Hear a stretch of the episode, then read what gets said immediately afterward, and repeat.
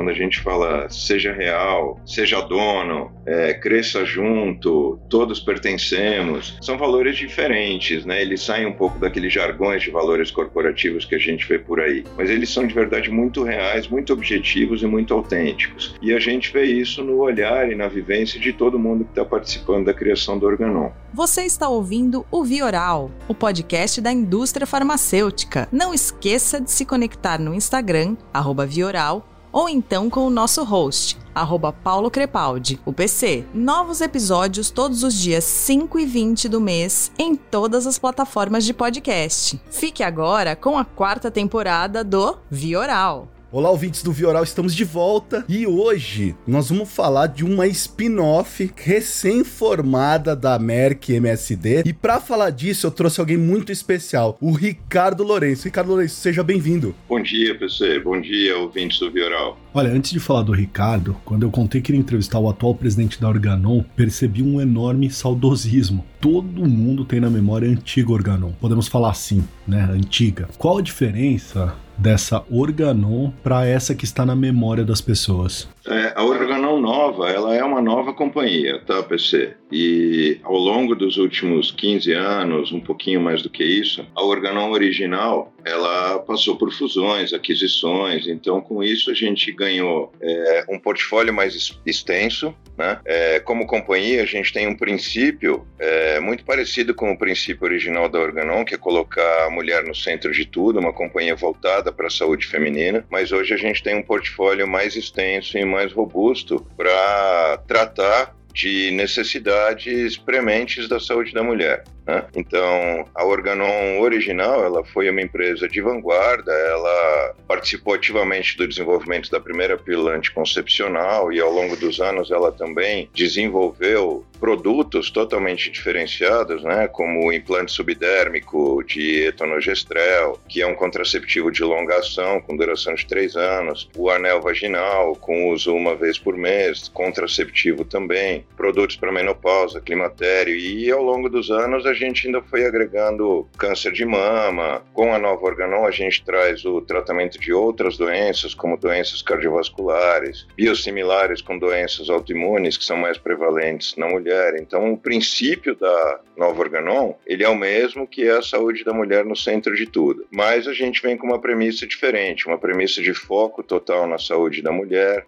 efetivamente. Uma empresa que tem valores que são totalmente atuais, né? Os valores da gente, alguns deles são seja real, nós todos pertencemos, cresça junto, são valores totalmente atualizados e com foco também ou acho que todos estamos aprendendo incluir diversidade, é, inclusão, igualdade, né, equalidade no, no, nosso dia a dia como empresa. Uhum. E Ricardo, só para eu acho até interessante é, esse cargo Managing Director não é novo para você, né? E, e, o que eu acho mais interessante, Ricardo, você é médico de formação, então faz sentido estar tá na indústria farmacêutica. Agora me diz, como de médico você passou por marketing? Porque você começou na indústria farmacêutica farmacêutica através de uma operadora, não foi isso, Ricardo?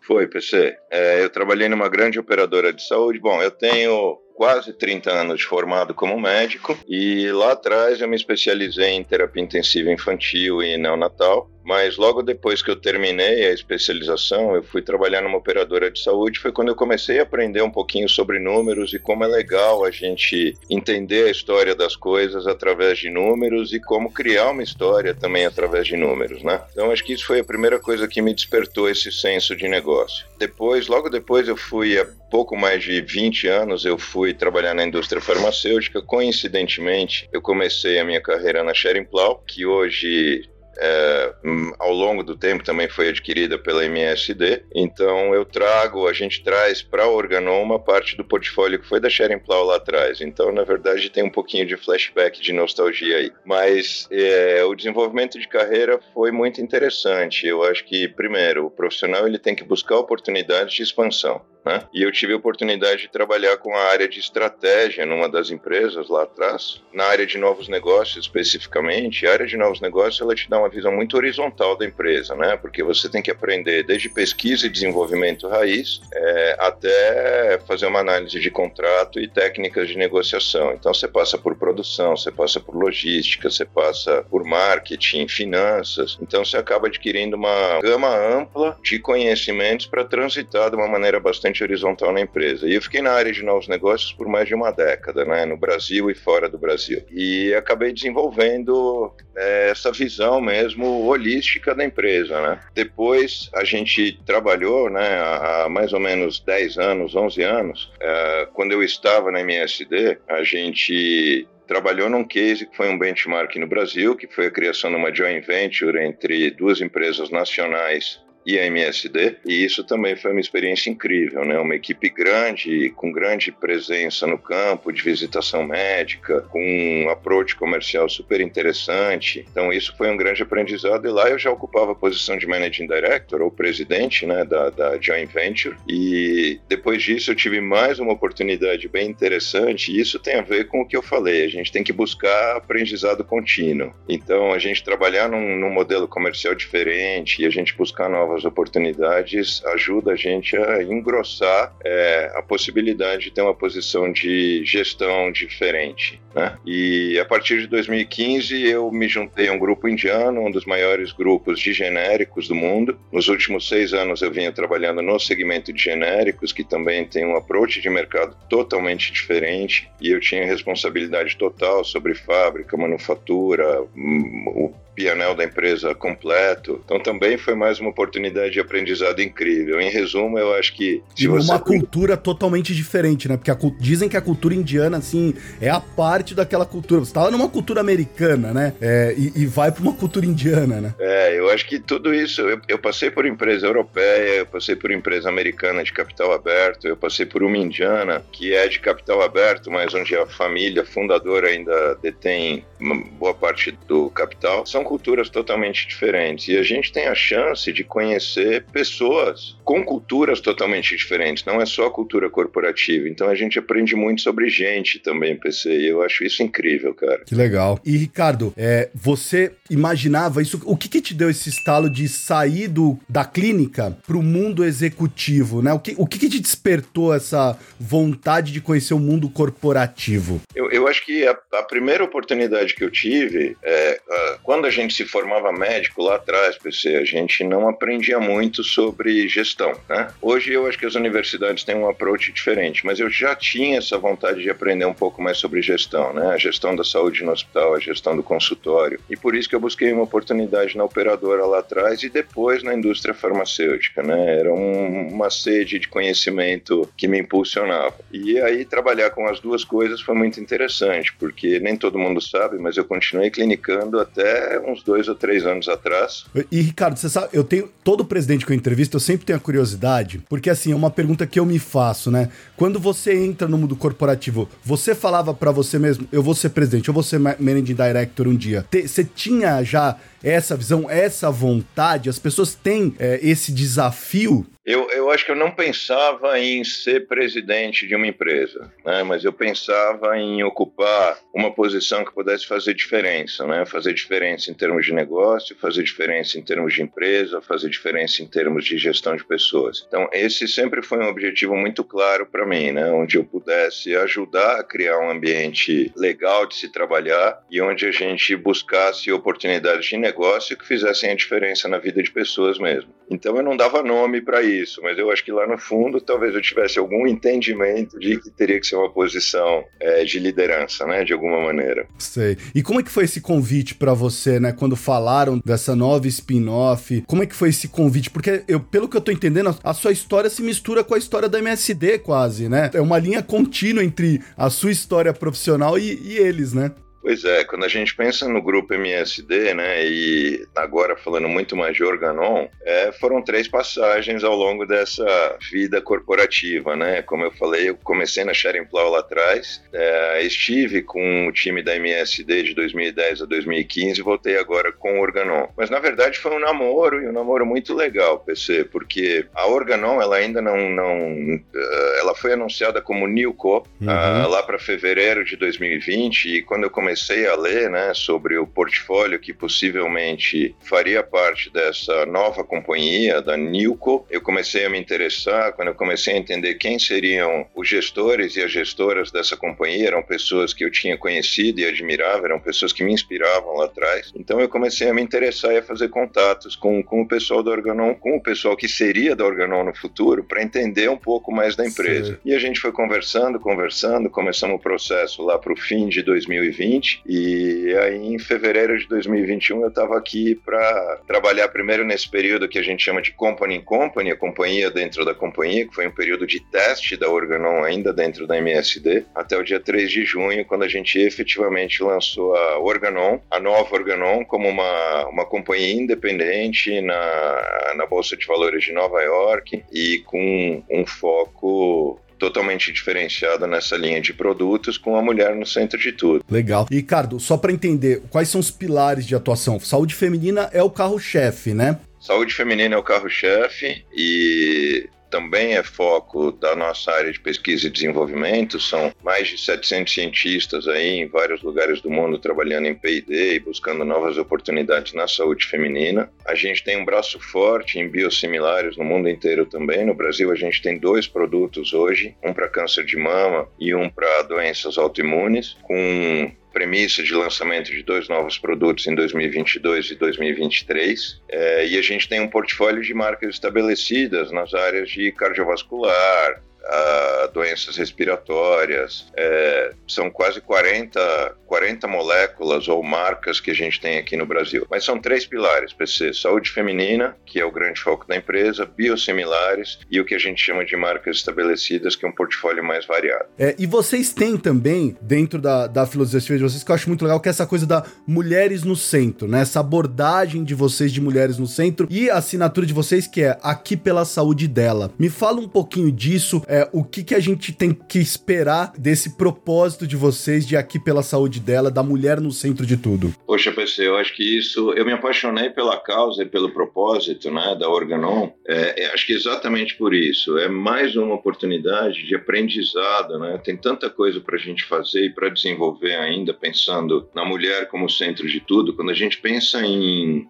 Outro dia me fizeram uma pergunta que ela foi bastante significativa. Né? Se você pensa na sua infância, na sua adolescência, quem foi que cuidou de você, quem foi que cuidou do seu núcleo familiar, seja do ponto de vista de desenvolvimento, de educação, de te dar diretrizes, mas na grande maioria dos casos foram mulheres, né? E a gente não costuma olhar para isso com todo esse carinho. Então, acho que a mulher ela tem um, um lugar na comunidade de maneira geral para todos os, os prismas pelos quais você olha, a mulher ela tem um lugar diferenciado. E acho que a gente, a humanidade está aprendendo a reconhecer isso e a entender isso. É, outro dia a gente também estava batendo um papo é, com o pessoal de uma ONG, cara, foi um papo muito legal. Eles trouxeram alguns aspectos, né, é, de que o trabalho da mulher ou a posição da mulher no mercado de trabalho, é, dentro do que ela faz em casa e do que ela faz fora de casa, é, gera um, uma economia. Economia, eu estou dizendo uma economia como a economia de um país, né? Ela gera um PIB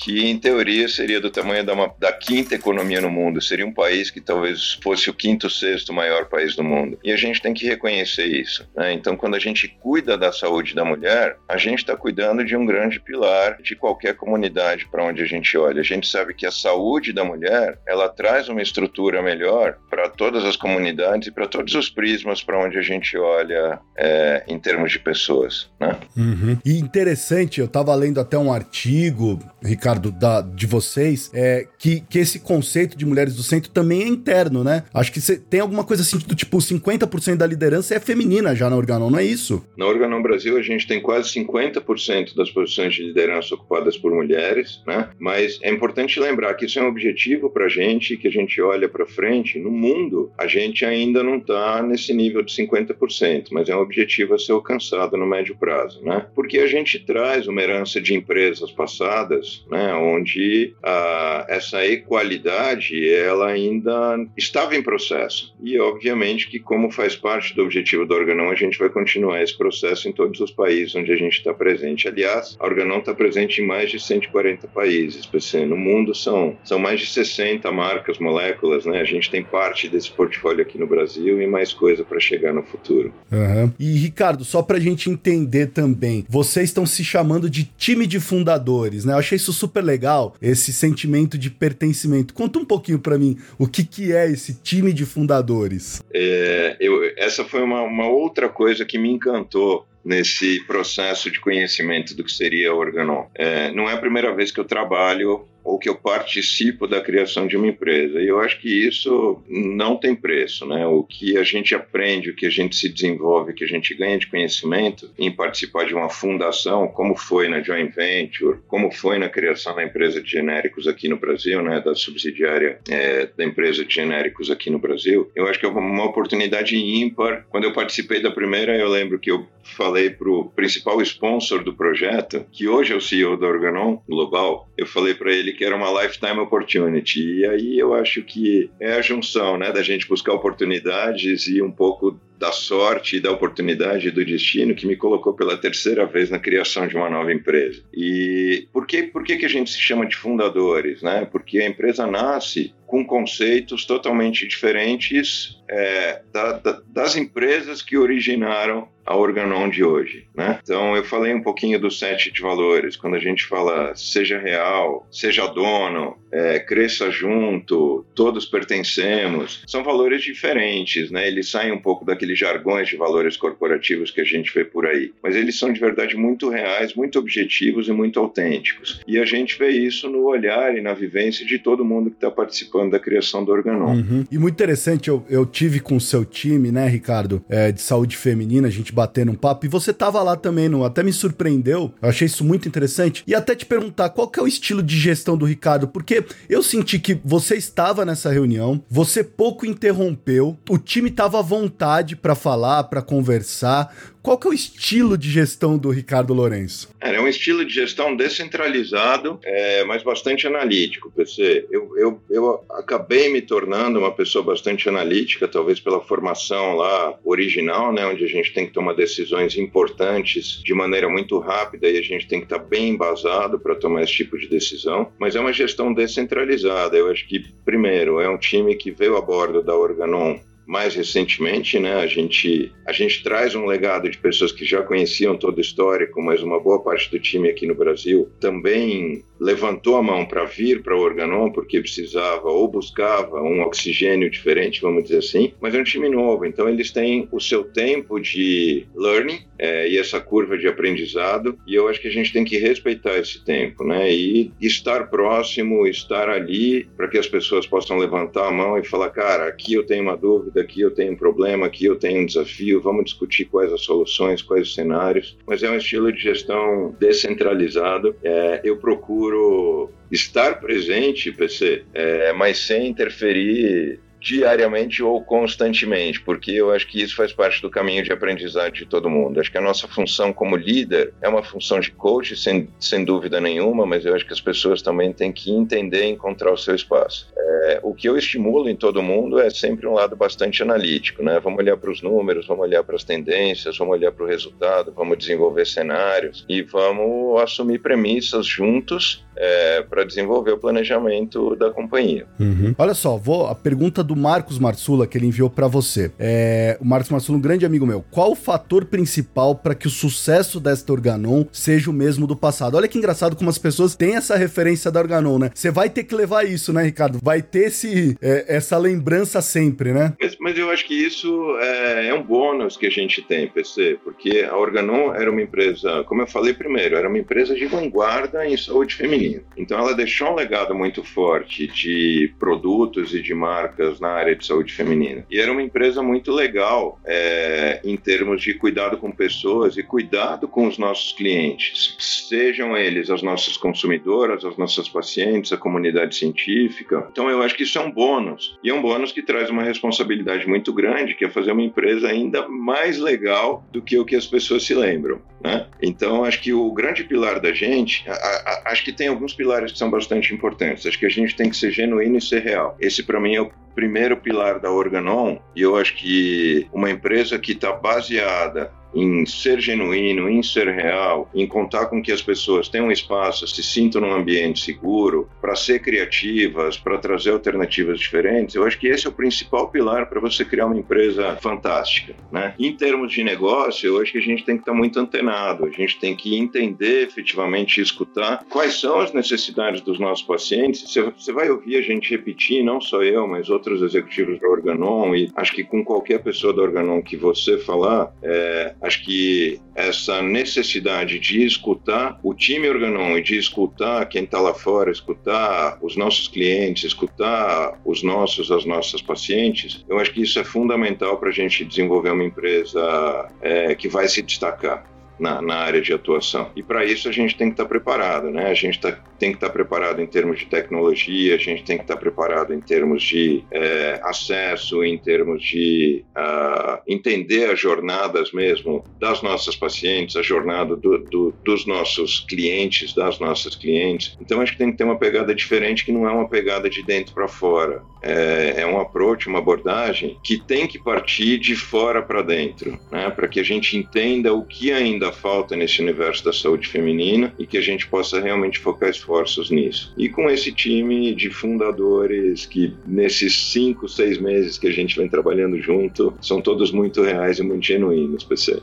E, e Ricardo, vocês começam, falando em negócio, vocês começam já com uma pancada, porque vocês acabaram de adquirir a Lydia Health, que é uma startup do Vale do Silício, de medical device. Como que é? Já, já começa com tudo, Ricardo? Conta um pouquinho dessa aquisição da Lydia Health dentro da Organon. É, quando a gente ouve o CEO da Organon falando, a gente entende que é uma empresa que quebra paradigmas mesmo, né? Porque a intenção de compra da Lydia Health, ela foi anunciada mesmo antes do spin-off efetivo, antes de 3 de junho. E o closing, ou seja, a concretização do negócio, ela aconteceu efetivamente logo após. Mas isso mostra uh, o quanto essa empresa é diferente, né? É muito difícil você ver uma empresa que anuncia uma potencial aquisição há semanas de um spin-off ou há semanas de um lançamento na Bolsa de Valores. Mas eu acho que isso mostra a intenção da Organon também, PC, porque a Lydia Health é uma empresa de health tech é, e a gente tem que estar muito ligado nisso. É uma empresa de fintech, na verdade. O principal produto da Lydia, uh, que chama Jada ou Jada System, ele é um produto para prevenir a morte por hemorragia pós-parto, que é uma das principais causas de morte pós-gestação na mulher. Então é uma empresa que já foi buscar uma, uma solução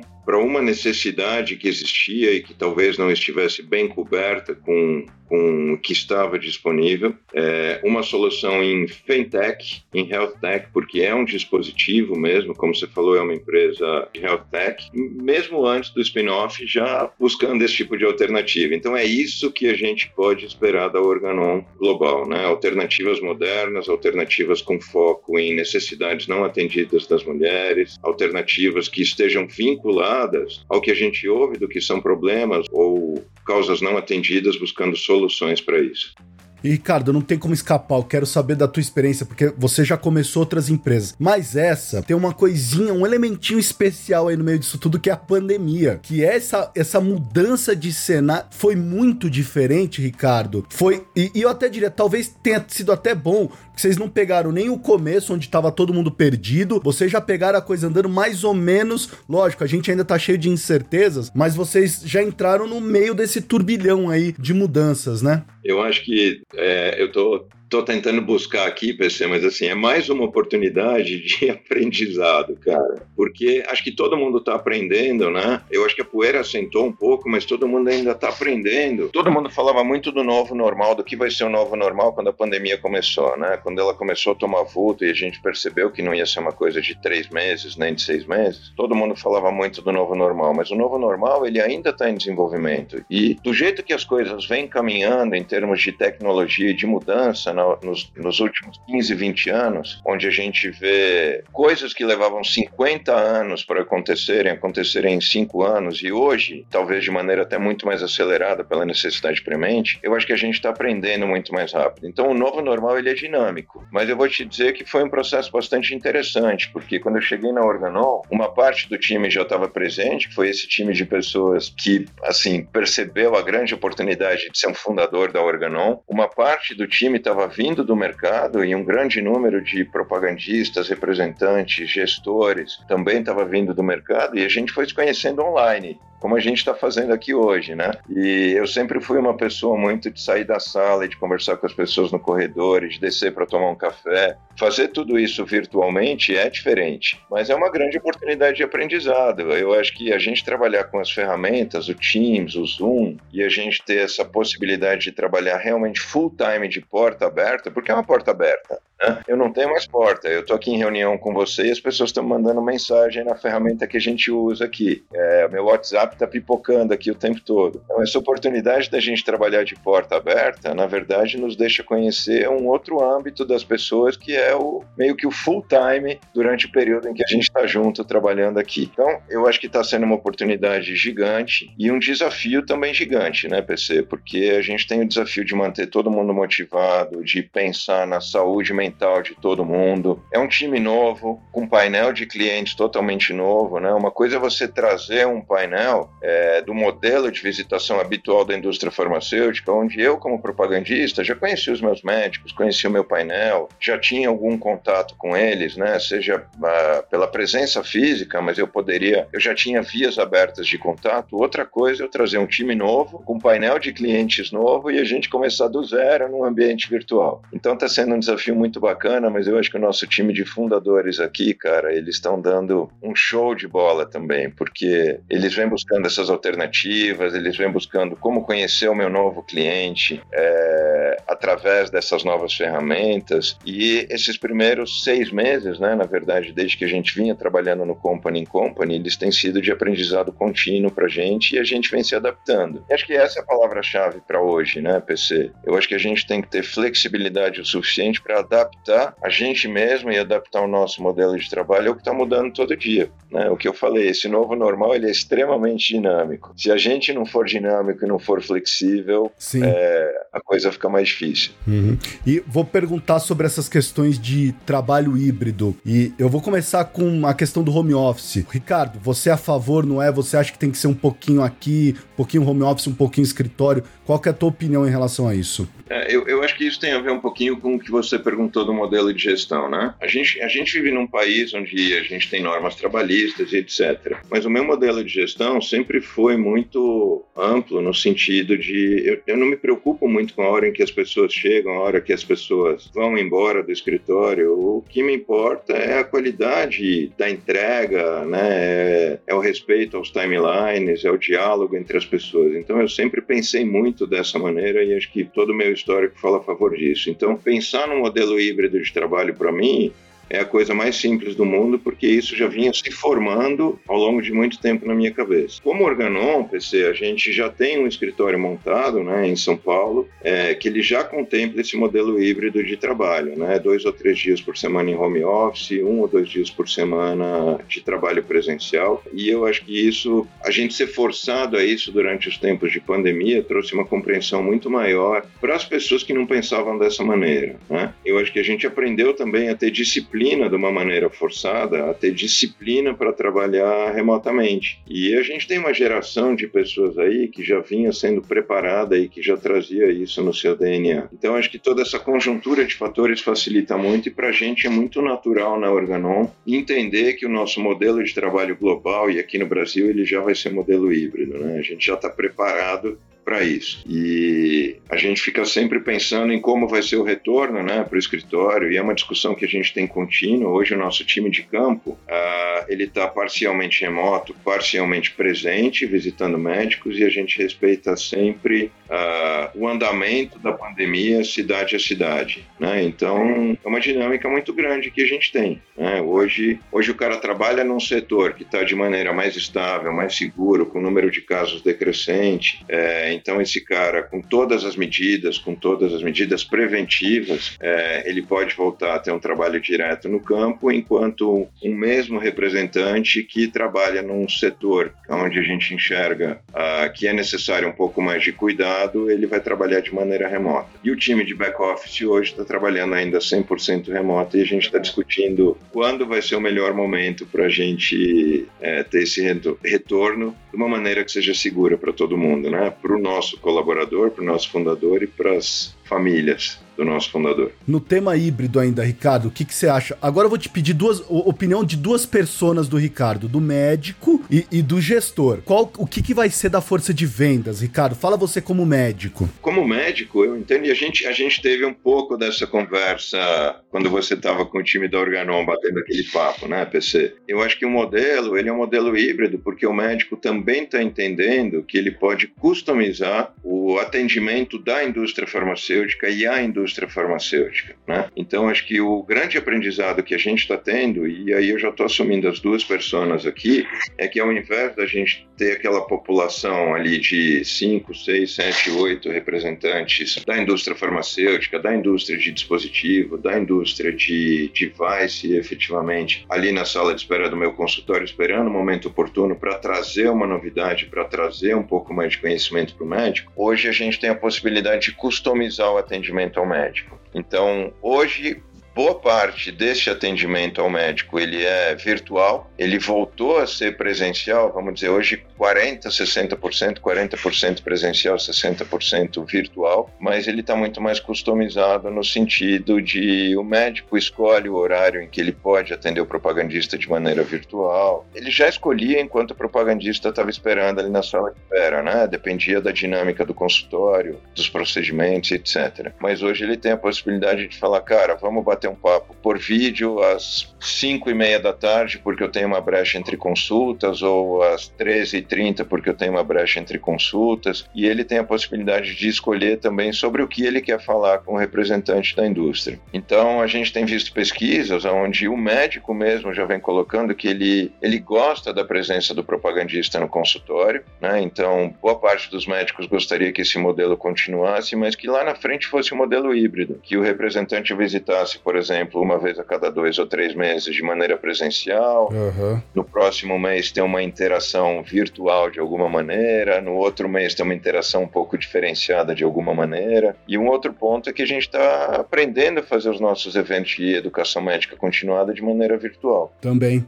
Eu acabei de participar de três treinamentos da Organon com grupos menores de 10 a 12 médicos, treinamentos de, de procedimento efetivamente, a interação foi sensacional, porque a gente tem, o, nosso speaker tem a possibilidade de olhar o que cada um dos profissionais que está ali como ouvinte, é, o que ele está fazendo, como é que ele está testando o procedimento no modelo que a gente leva para ele. Então, eu acho que a indústria tem desenvolvido métodos que são muito bacanas, né? Práticos e remotos. Legal. E Ricardo, me fala, qual que é a tua opinião? Qual que você acha que é, ou vamos colocar assim, o que, que a Organon espera do executivo da indústria farmacêutica? Quem é o executivo que a Organon quer? Cara, é um, é um executivo flexível, é, que tenha essa sede de aprendizado, que tenha essa vontade de ter uma abordagem diferente, de escuta do que acontece no mundo fora da empresa, para a gente trazer essa criatividade e essas oportunidades para dentro. É, que seja um executivo, um profissional extremamente dinâmico para se adaptar a todas essas mudanças que a gente está tendo e que tenha no seu DNA esses valores que a Organon traz. Né? Pessoas que sejam genuínas, que sejam reais, que queiram crescer junto, que tragam um background de integridade. Isso é extremamente importante para qualquer empresa, mas pessoas que sejam genuínas com essa vontade de fazer diferente. Legal, Ricardo. A gente tem um quadro aqui que eu faço que é um, um quadro que eu tirei lá do New York Times, de perguntas que o New York Times fez para grandes celebridades ao, em volta do mundo. Eu seleciono sempre duas para fazer para celebridades que frequentam aqui o Vioral hoje. Primeira pergunta que eu quero te fazer é qual momento do último ano que você jamais vai esquecer? É, eu acho que quando a gente pensa em 2020, PC, eu me lembro de um momento que foi extremamente marcante. Quando a gente começou a falar da pandemia, e ali foi finalzinho de fevereiro de 2020, é um pouco mais de um ano, mas essa percepção e essa sensação de que a gente teria uma coisa muito maior, que efetivamente isso poderia se tornar uma pandemia, é, isso foi muito marcante para mim. Eu lembro que a gente estava numa reunião é, com mais ou menos 30 pessoas. No final da reunião, me deu esse estalo de falar: pessoal,